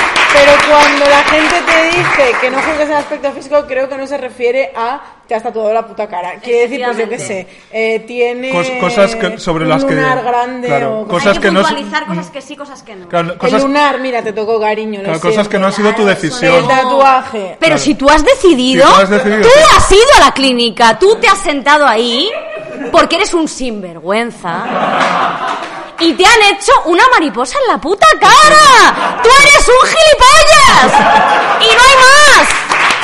O sea, ya está, lo siento, es que es verdad.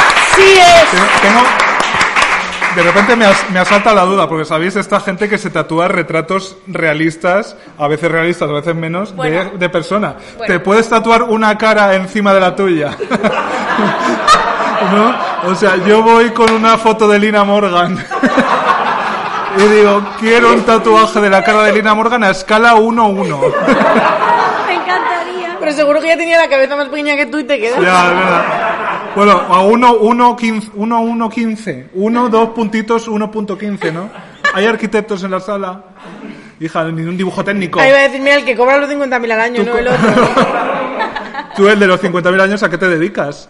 Prostitución. Comercial, madre mía. Uy, hija, qué misterio. No, pues que vende cosas. ¿Qué haces tú en la vida? Comercio. No serás de Securitas, porque igual por eso tienes dinero. Bueno, el arquitecto, ¿tú qué escala calculas que tendría la cara de Lina Morgan sobre la mía? Te, te, hago- te doy una pista, te doy una pista. Me he puesto el VHS de Sí al Amor al lado de la cara. Te doy una pista, mido 1,92 y peso... Kilos. A mí Ya, ya, me, cabe todo lo que me propongo.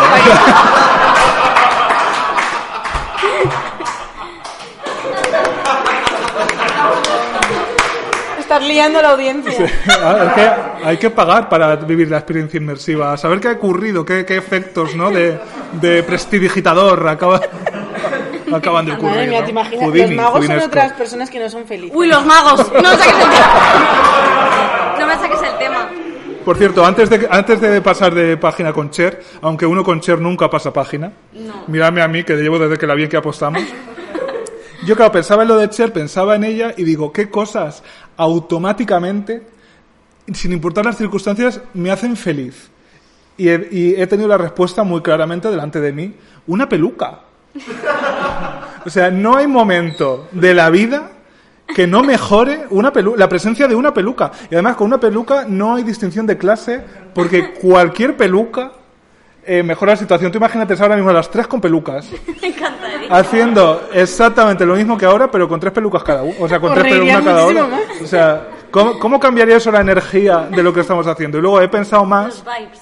Y he dicho, bueno, ya, ya que pienso, pienso un poco más. Y digo, ¿qué otras cosas automáticamente me hacen feliz y sin importar las circunstancias? Y os invito a que hagáis esa reflexión porque a lo mejor os podéis conocer un poquito mejor a vosotras pispas. A veces conocerse no es bueno tampoco. A mí una foto pene. Me, he sido feliz hace media, bueno, media hora o... que Fíjate que aquí coincidimos porque yo tengo un nude. Un nude. Claro, yo es que bueno, no- hay nudes que no te hacen feliz. Un nude solicitado. Hay nudes que no, incluso Mira, solicitados. un nude solicitado, por si Pero acaso. sí, a mí yo reconozco que, o sea, es verdad que esto es un poco como la bromita de perra de Satán, la foto pen, no sé qué, no, o O sea, que te hace feliz de verdad, que te llena. O sea, no me llena... o sea, que te A llena veces. el alma. No, eh, yo creo, o sea, lo comparo con una peluca. Creo que todo mejora con una foto pene. Si ahora mismo estuviéramos aquí con tres pelucas y tres fotopenes, eh, yo creo, yo, a mí sí, a mí las fotopenes me alegran el día, a lo mejor momentáneamente, pero yo creo que al final la felicidad es eso, es ese momentito de, ay, qué gustico, ¿no? Sobre todo- Y, y a mí las fotopenes, el 90% de ellas, porque es verdad que yo también mm, trabajo mucho el no juzgues, porque encima que esta persona, eh, de manera totalmente altruista, porque yo no correspondo, soy así, soy una estrella, no tengo por qué ponerme a tu altura, eh, yo no, no correspondo, entonces la foto viene completamente de- de- así de gratis, eh, eh, no, de- no me gusta ser mala con esa persona que ha hecho esa foto y me la ha mandado. Pero, cariño, hay algunas que no hay por dónde cogerlas. ¿Alguna vez les has dejado alguno el leído? No, O sea, yo, ¿Has si- visto la foto y no has dicho nada? yo siempre doy las gracias. y puedo probarlo, o sea, está aquí la conversación. ¿eh? Yo me, me mandan una foto penny y como mínimo digo, ay, gracias, gracias, o, un- un- o mando un corazón. Estáis invitados a comprobarlo. Sí, sí, sí, por favor. O sea, de verdad es que hay mucha gente que me dice, pero si yo soy maricón, digo, pero vamos a ver, ¿acaso soy yo homófoba? Sí, sí, a mí las penes me gustan para verlos, no para comérmelos. Yo para comer, o sea, yo por ejemplo, Bueno, ver... también, también. No, pero quiero decir, yo ver en foto, porque es verdad que en vivo y en directo a lo mejor te violenta un poco. Sí. Mm, No, os- pero- no saquéis la chorra de delante de desconocidos. en foto, eh, yo soy capaz de ver, o sea, es como una una pasión que yo tengo, que me gusta a Es mí una cosa un- que te da felicidad Sí. porque la felicidad yo creo que empieza donde acaba la necesidad. ¿Sabes? O sea, son las cosas que, que, Sí que necesito nos hacen... Sí que necesito un rabo. Sí. Las cosas que nos hacen felices o que tú eh, intelectualizas como que te hacen feliz son las cosas que no son necesarias, que están ahí como podrían no estar. El mundo seguiría su curso, pero sin embargo están ahí para tu uso y disfrute como una peluca. ¿No? ¿Cuándo ha sido necesaria una peluca? Bueno, a, ve- a veces no. Pepe o Neto, no sé. Eh, pero la propia existencia de la peluca ya te da, te da la idea de que alguien en el mundo ha generado una cosa que no hace falta, pero es para tu felicidad. Intensas. Eh, No, bueno, yo sigo con las pollas. Que da igual que seáis, da igual que seáis maricones, da igual, o sea, me da exactamente igual. Eh, hacedme feliz. Yo de todas formas con tengo un que- simple movimiento de, de dedo de enviar. Yo tengo que decir que eh, no, no sé en este punto eh, si quedarme con pollas o culo. Yo, pues, vamos, vamos. Yo lo Yo tengo es que lo- noche con culo. Los maricones, yo creo que tenemos ese debate más abierto. Por ejemplo, los maricones de la sala, que sois todos, menos el novio de Victoria, que sepamos. Pero tú también, pero él también le puede gustar un culo. Sí, es verdad. Eh, sois, a ver, levantad la mano los que sois de polla, para recibir un nude. Yo soy maricón. Joder, pero es mayoría absoluta. Y ¿eh? levantad las que sois de culo. El de los 50.000 euros. Sí, pues ahora. Ahora, los que eh, sois de polla y tenéis al lado a uno de culo, os giráis y decir hola, buenas tardes. Porque, cariño, a lo mejor tenéis una cosa que sois un poco compatibles. Bueno, yo que- A ti que te da felicidad, así Eso pequeño, peluca, fotopene. ¿Sabes lo que pasa? Que es que si una persona realmente luego ahora que es que estoy de acuerdo con Einstein, o sea, he empezado llamándole de todo, un violín. pero sí que es verdad que a mí me gusta muchísimo y es lo que me da la felicidad, que a veces estoy con gente y digo, joder, qué rollo, estoy deseando volver a mi casa para hacer el siguiente ritual. Es una tontería, pero yo me pongo la manta eléctrica en el coño. me tomo Pero ¿cómo en el coño? O sea, ¿sobre las piernas o directamente en el coño? No, no, directamente, porque me has tomado.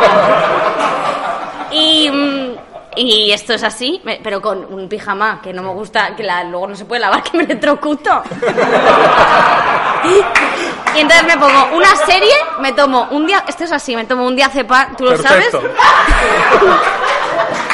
5 mg, 5 mg, me tomo diazepam, me pongo una copa de vino blanco a la vez, ¿eh? No me ando con hostias. Y me pongo lo que sea en la tele, un chicas malas o tal, y yo en ese momento digo, con la manta en el coño, he triunfado en la vida.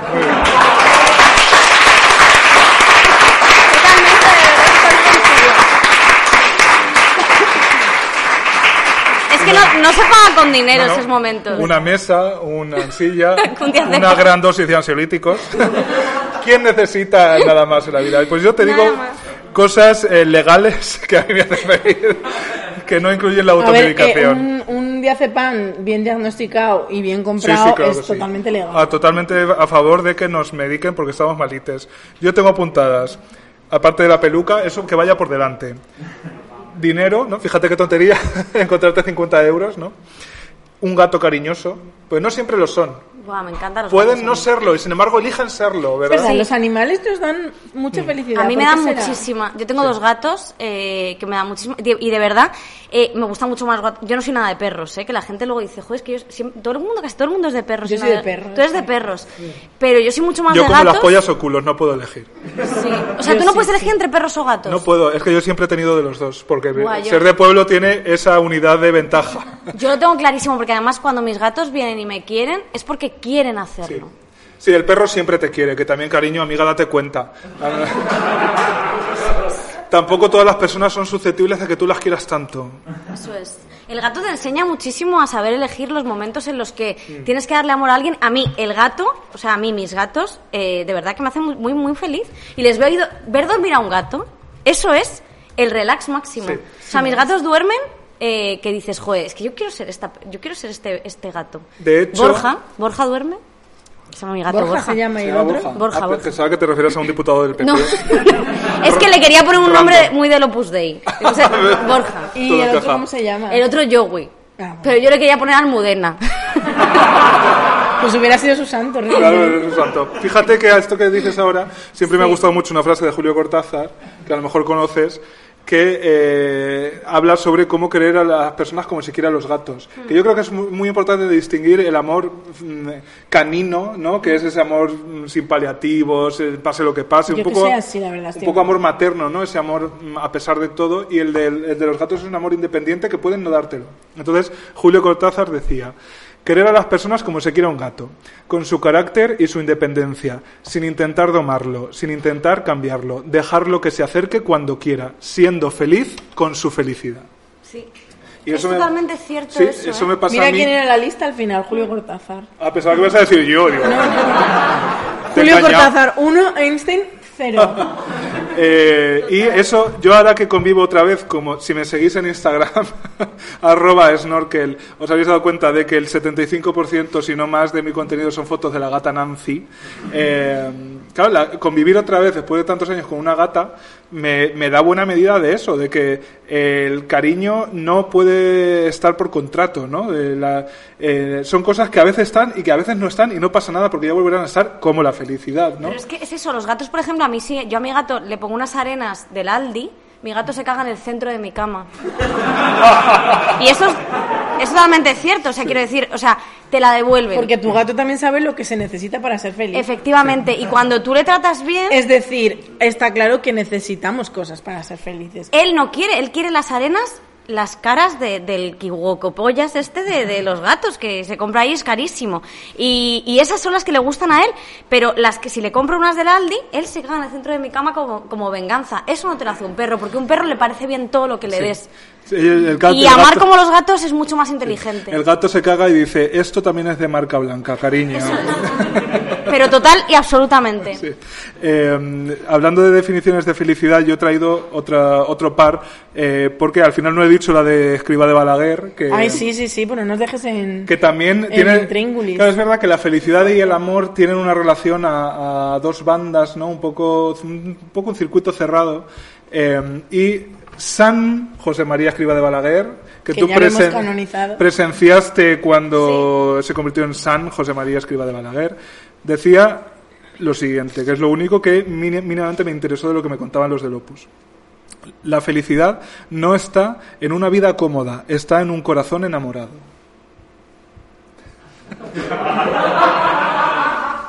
De Mira, Satán pero, hace una eh, mueca. yo completamente, o sea, me acabo de, de dar cuenta de que soy completamente contraria a este hombre, porque para mí la felicidad está en una vida comodísima Pero totalmente. y, y el corazón, pues vete a saber, porque yo, que estamos en el Día del Soltero, reivindico otra vez mi estado civil, sin ser yo un corazón enamorado, he sido feliz muchísimas veces en mi vida. Claro, pero enamorado a lo mejor no en el sentido de amor romántico. Sí, de Dios, no te jode, no. O sea, no. Ya está. A ver, yo por ejemplo estoy enamorado de Lina Morgan. Y es un amor puro que a mí me acompaña en el día a día y lo que significa es que tengo la capacidad, sean cuales sean las circunstancias. Una cosa, ¿a quién le comes el culo antes? ¿A Lina Morgan o a Cher? Por lo menos Cher está viva. Pues mira, me gusta que me hagas Pero esta Lina pregunta. Morgan cuando estaba viva, me refiero. ¿no? Claro, o sea, no de... Hombre, Yo empezaría por Cher. Pues mira, Pero porque esto creo que es interesante. Yo Sí. claramente a la novia de Kiko Matamoros porque por lo menos lo tiene limpio. cariño, yo te digo que Cher no es que lo tenga limpio, lo tiene plastificado. O sea, lo tiene que no lo puedes tirar al, al contenedor gris ni al marrón. Se lo, lo, tienes que tirar, lo se lo plastificado. ¿Cómo al- se llamaba cuando encuadernaba los libros para el cole? el forro, ¿no? El Es forro, lo tiene- la- le ha puesto forrito. A ver, yo si, si tengo que elegir efectivamente que las dos están vivas, sanas, se han hecho los análisis de las ETS hace poco. El del coronavirus también PCR. sí, por favor, todo con máxima seguridad. Comer- broma, el coronavirus se transmite por las heces. Mm, cuidado comiendo culo, que aquí hay mucho maricón. Pues mira, es una información nueva. Que No, yo no, no es tenía. nueva porque esto es de mayo así. Nueva de para hecho, mí. a- en China, eh, cada vez que hacen caca, tiran lejía por el baño, porque como en, el coro- en, la, en las heces hay coronavirus, tú te puedes, te se puede quedar ahí el coronavirus y el que viene detrás. Imagínate, o sea, imagínate sido- Simón diciendo no comáis culos ni... No, es que poca broma, pero sabéis que en Puedo Hablar solo damos información de calidad. El otro día os Qué daba yo un consejo de mi nutricionista que yo lo había pagado así, punto, cateja, con los 50.000 euros que no tengo. Pues hoy, otra cosa muy importante, cuidado con comer culos, que la, ma- la mejor práctica, y esto lo ha dicho, eh, la lo han dicho en Barcelona. es que en Barcelona con lo que son en Barcelona, ¿eh? hay como un sitio que ha hecho un estudio. Un de- sitio que ha hecho un estudio. Barcelona. de, de las prácticas, o sea, cómo mantener sexo seguro durante la pandemia. Y Pues entonces como, como yo. han visto No qué prácticas eh, son las más seguras y las que no. Y comer culos, tachado totalmente. Lo mejor que podéis hacer durante esta pandemia es, llegas, nada de besos, no sé, las bocas no se juntan para nada. Directamente, según llegas, pum, para abajo, bien sea para abajo para el coño o bien sea para abajo para el pene. Tenemos también que contar con que esa persona a la que le vas a comer sus genitales se ha dado una ducha antes. Porque Hombre, eso así- antes del coronavirus también. bueno, eh, pues a mí me han dado comido el coño alguna vez así de sorpresa y no me había duchado. O y algún rabo me he comido yo que sabía, sabía, tenía un sabor especial como Sevilla. Sabía, Entonces- sabía vista alegre en un día La de, práctica de más meeting de segura Vox. para el coronavirus es que tú quedas con esa persona con la que has tenido una cita, sexo oral y nada más. Ya está. Totalmente libre de eh, virus. Incluso es más, es más De virus corona, te quiero decir. Luego otros ya, yo ahí ya no entro. Cariño, no soy epidemiólogo. Es más, es más seguro eh, comerte un rabo o un coño que contarlo con una amiga. Total. que contárselo a una amiga después. Nena, me acabo de comer una polla y. Contagiada viva en tu burbuja. Esas seis personas. Que luego no os peligro. ha pasado que os coméis una polla y luego ya pues os vais a poner la mascarilla y de repente Me pasó el otro día, me pasó el otro te día. queda el olor condensado Sí, cerca entre la nariz sí, y la boca. Sí, sí, sí. me- Por eso os digo que no os coméis culos, es que todo desventaja. Tengo- no tengo que culos. confesar. ¿Me vais a prometer que no vais a volver a comer un culo hasta que llegue la vacuna? No. Los que han eh, levantado la mano con la foto de penes están inquietos. Eh, yo ¿Qué estábamos vi- hablando? De la felicidad. ¿Ah? claro, de comer culos y de la felicidad. When two becomes one. Eh, tengo otra, otras dos definiciones, a ver cuál os gusta más, de felicidad. Eh, las mías no son de Albert Einstein, son de un maricón y un hombre trans que yo creo que están más cerca, más próximos a nuestro universo. La primera es de Luis G. Martín, gran escritor, reciente premio Planeta. Luis G. estás invitada para eh, Puedo hablar.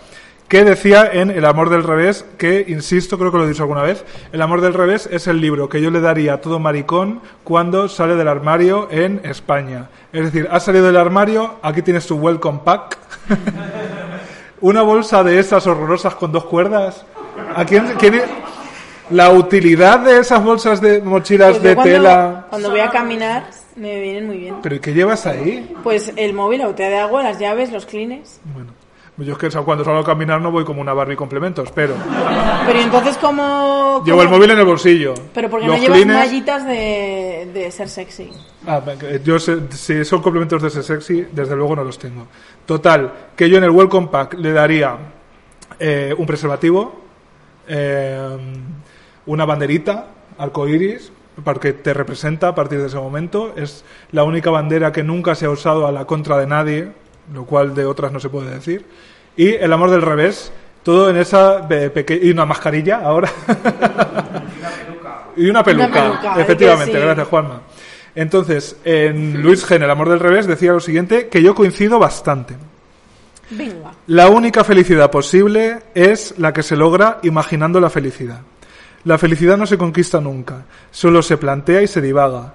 Es una versión estática de la Ítaca de Cavafis. Sabéis que Cavafis es este poeta maricón griego, perdón por la redundancia.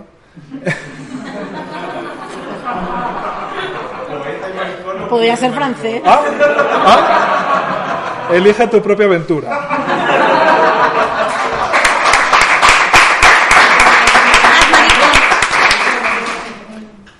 Estáis hablando muy alto para tener 50.000 euros.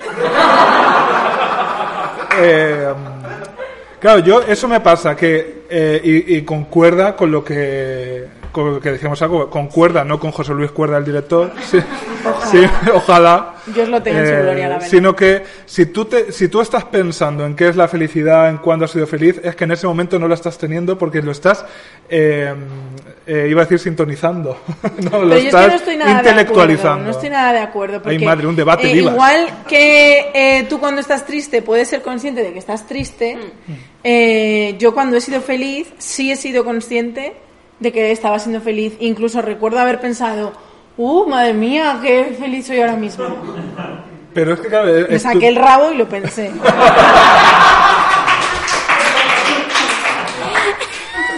Espera un momento. ¡Qué felicidad! Los pajarillos vienen a recibirme. Ya puedo seguir. Yo Eh, sí he sido eh, consciente. Es ver- yo creo que esa felicidad del pasado que añoramos no es felicidad, es tristeza. Eh, tú, o sea, yo cuando realmente he sido feliz, igual que tú cuando estabas viendo a Cher, eso que tú sentías, a lo mejor también nos pasa. Era alcohol y popper. No quisiera yo tampoco ser psicóloga, pero a lo mejor también nos pasa que yo es un camino que he tenido que hacer, que es aprender a identificar las emociones. Como no hemos tenido em, educación emocional, eh, muchas veces confundimos unas emociones con otras y eso nos hace estar completamente un poquito Yo confundo mucho. Son sensaciones más bien, pero confundo mucho el hambre con el aburrimiento. Sí, es que es así, o sea, esas cosas pasan. Estoy aburrido, ¿qué y puedo nos- hacer? Y nos pasan a todos. Entonces, a veces mucha gente eh, cree que no es feliz porque no tiene muy bien definida la felicidad.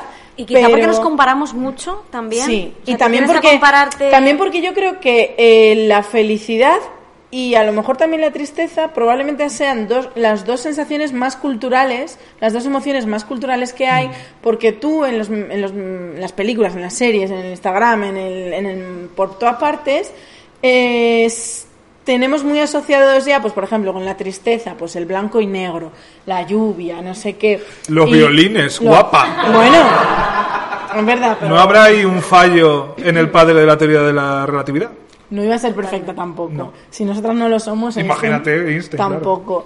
Y, y con la felicidad pasa lo mismo. Eh, los medios de comunicación y, bueno, la sociedad capitalista, porque al final todos vamos al mismo sitio.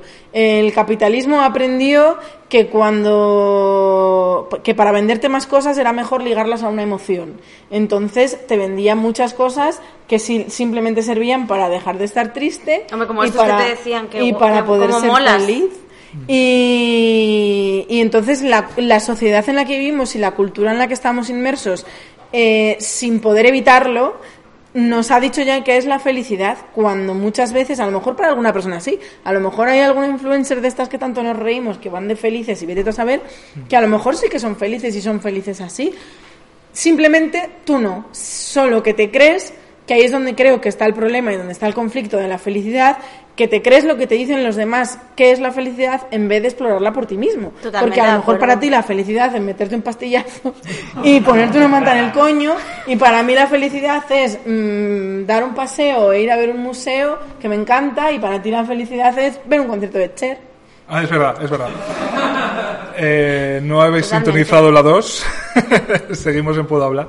Em, claro, esa, esa, es, que- es que vuelvo a lo mismo. Es la definición de la felicidad eh, que tenemos en la cabeza, que es tan etérea, tan cambiante y sobre todo que mm, son siempre compatibles, que ninguna se anula, se anula la una a la otra, nos, nos lleva probablemente a pensar que nuestras felicidades son co- com- comparables, ¿no? Que son equiparables a las de la otra persona, como si y a lo mejor uno eres una PlayStation y el otro es una Nintendo 64, Totalmente. ¿no? Entonces, si tú te venden que el Tekken 3, que te viene en formato CD, te lo tienes que meter tú en tu hueco para el cartucho de el Donkey Kong, referencia gamer, gamer de los 90, que ahí me quedé.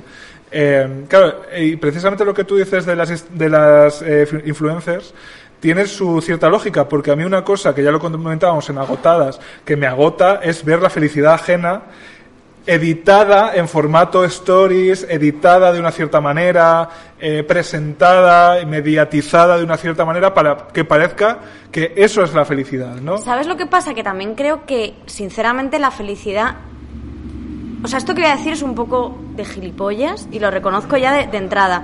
pero creo cariño, que sí. si Einstein pudo, tú que también. creo que cuanto, que cuanto menos piensas, más feliz eres. Hombre, Entonces, hombre, cariño, yo a Pablo Castellano y a María Pombo, yo no veo ahí, yo no veo ahí esas conexiones. Han Neuronales. hecho un house tour, han hecho Pero es que tienes que es toda la terrorismo. No eres gilipollas. Que debería salir en, la, en, el, en el documental de Amazon de ETA. Y lo digo con todo el cariño, con todo el cariño que les tengo. Con todo el cariño a ETA. Yo Sinceramente, mucho, eh, eh, no. Cuidado porque eh, ahora entiendo a Vox. es que es Cuando odiaban a Patria por dulcificar ETA o lo que ellos creían que estuviera haciendo mm, Patria, porque yo gracias a Patria ahora quiero follarme a una etarra. Hombre, es que ten en cuenta que es un etarra que entre tortura y tortura hacía burpees. Y levantaba pelotas de kilos, Sí, sí. tal. Es- ¿Cómo es me el- pone de cachonda? Hombre, cariño. Un saludo para John Olivares. Se llama así. Creo que sí. O sea, con esa John nariz. Olivares, sí. Con esa nariz Está tiene que tan tener bueno. un rabo. ¿Habéis visto Patria? Es que estamos convirtiendo en un objeto a una persona que seguro que es eh, increíble. Muy válida. Estás completamente invitado también a Puedo Hablar. Desde luego, desde Pero luego. yo he parado. Sea, uno sin público. He parado. A mí me pasa una cosa mucho, yo no sé hasta qué punto esto es una- un descontrol, una enfermedad, una filia. Me pasa mucho de estar viendo una serie y tener que pararla para masturbarme. Y cariño, tener que parar patria para masturbarte. Tía, te tenía que contar una anécdota. Farmacia de Dale, guardia. dale. Con ese re- a respecto de eso. Madre mía, Kike el pelirrojo. Guille, Guille. Que además ahora sabemos, gracias a Isa Calderón, un beso cariño, que los pelirrojos huelen distinto. Que ¿En serio? experiencia sensorial. yo no... Eh, yo lo único que sé es que a, a colación de lo que decías de... Porque tú siempre hablas de King Gutiérrez y eso de que tienes que pagar una película. Yo me acuerdo que estábamos viendo Nacho y yo una película que estaba King Gutiérrez y yo... me- ¿Cuál era? Y yo me, y yo me estaba masturbando bajo las... Binder. Y digo, es que eso se lo tengo que contar a ella porque Nacho me pilló. Me dijo... Pero eso no son cuernos. Me dijo, ¿qué estás... ¿Qué, ¿Qué has- Anacleto. Nos Vamos a ver. yo- ¡Ostras, Anacleto! King Gutiérrez en Anacleto está buenísimo. Eh, madre mía, eh, King me- Gutiérrez en quien me gusta en Anacleto. Anacleto es y Imanol Manuel Arias Arias. también. Es que Bueno, eh, yo bueno. no, pues yo me, co- ya me confundía.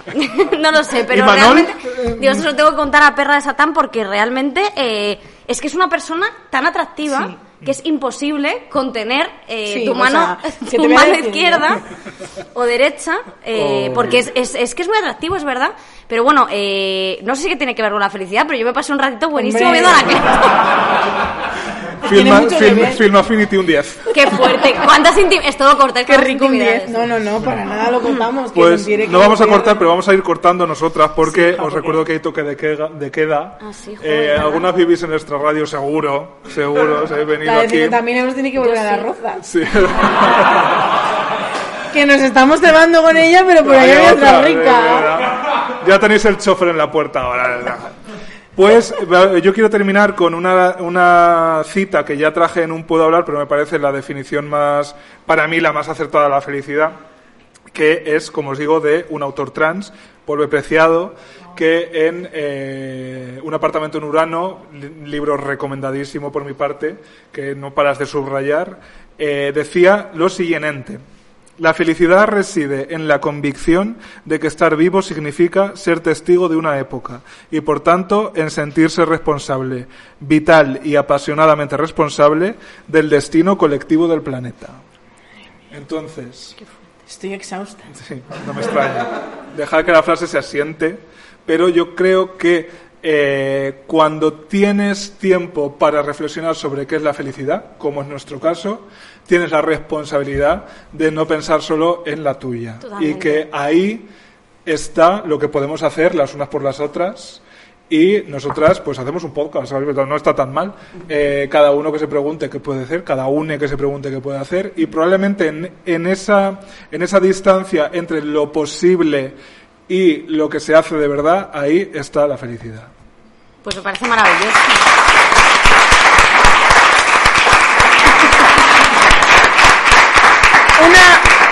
Una, última pregunta y ya cerramos el podcast. Esta vez otra simpática Venga. encuesta para el público. ¿Cuántos de vosotros habéis sentido ese momento pequeñito de felicidad instantánea mientras escuchabais?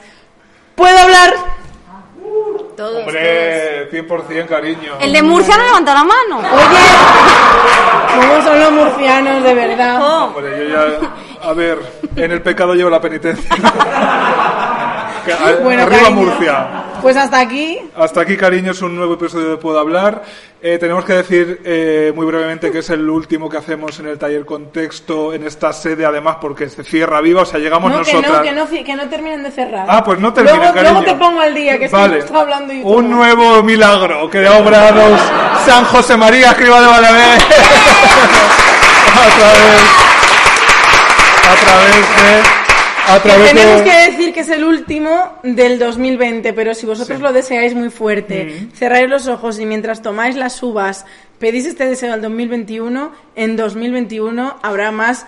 Puedo hablar en directo, Y- solo si vosotros lo deseáis. y con todas las Kylie Minogue que haga de falta entre medias, pero volvemos vivas, cariño. Gracias por venir y gracias por estar